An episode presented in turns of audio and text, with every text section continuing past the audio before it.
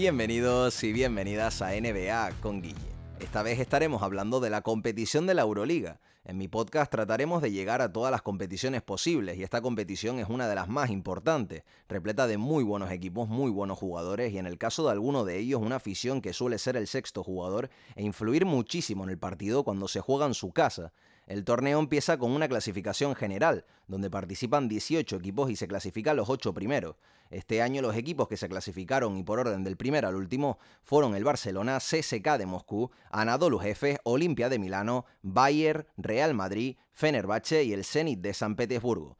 Todos estos equipos iban a un cuadro de playoff a disputar la ronda al mejor de 5, y los encuentros quedaron tal que así. Barcelona contra el Zenit de San Petersburgo, el Olimpia de Milano contra el Bayern, el CSK de Moscú contra el Fenerbahce y por último el Anadolu Efes contra el Real Madrid. Y ayer finalizaron los últimos partidos y se terminó decidiendo la Final Four. Barça y Madrid se la jugaban ya que iban 2-2 contra el Zenit y el Anadolu respectivamente. Vamos a darle un pequeño repaso a esos partidos. Y empezamos por el Barcelona 79, Zenit de San Petersburgo 53. No se dejen engañar por el resultado, la eliminatoria ha sido del todo reñida. De hecho, el Zenit de San Petersburgo empezó ganando el primer partido en el Palau, con un gran Kevin Pangos, ex del Barça, y una buena dupla interior conformada por Tariq Black y Alex Poitres, ambos exjugadores de la NBA. El Zenit se la jugaba la última carta en Barcelona, pero no fue el día de ellos. El Barça supo defender a Kevin Pangos, quien fue el verdadero verdugo del primer partido, y sacar provecho de su gran equipo y juego interior.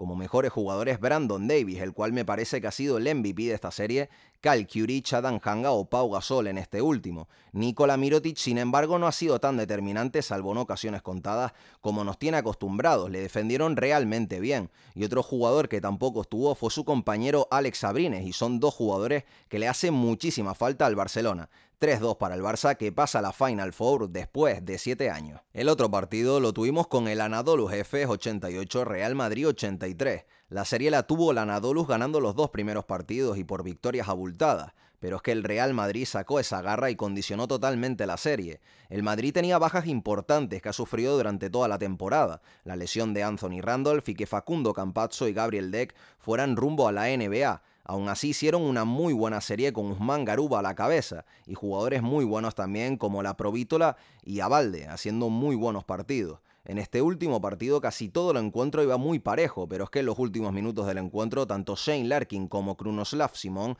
se marcaron dos triples que hizo muchísimo daño al conjunto blanco, que terminó cediendo. Muy buena serie, muy interesante y sobre todo destacar la labor del Real Madrid. El rival no era para nada fácil que pasa a la Final Four. El último partido de la jornada fue el Olimpia de Milano 92, Bayern 89, serie igualadísima donde el Olimpia de Milano pasa a la Final Four, llevándose un gran encuentro y con un 3-2 en la serie. Tienen jugadores muy reconocidos por muchos de ustedes y el primero es Sergio El Chacho Rodríguez, que es una pieza clave dentro del equipo italiano, que también acompañan grandes jugadores como Luigi Datome, Malcolm Delaney, ambos ex NBA, y Siebon Shield, el cual fue decisivo en el último partido. La otra serie sería la del CSK de Moscú Fenerbahce, en la cual los rusos pusieron el 3-0 y fueron por la vía rápida a la Final Four, y la Final Four quedaría tal que así, CSK de Moscú, Anadolu Jefe en la primera semifinal y en la segunda semifinal Barcelona, Olimpia de Milano. Y después de conocer cómo está la Final Four, toca comentar los horarios y cuándo se juegan estos partidos.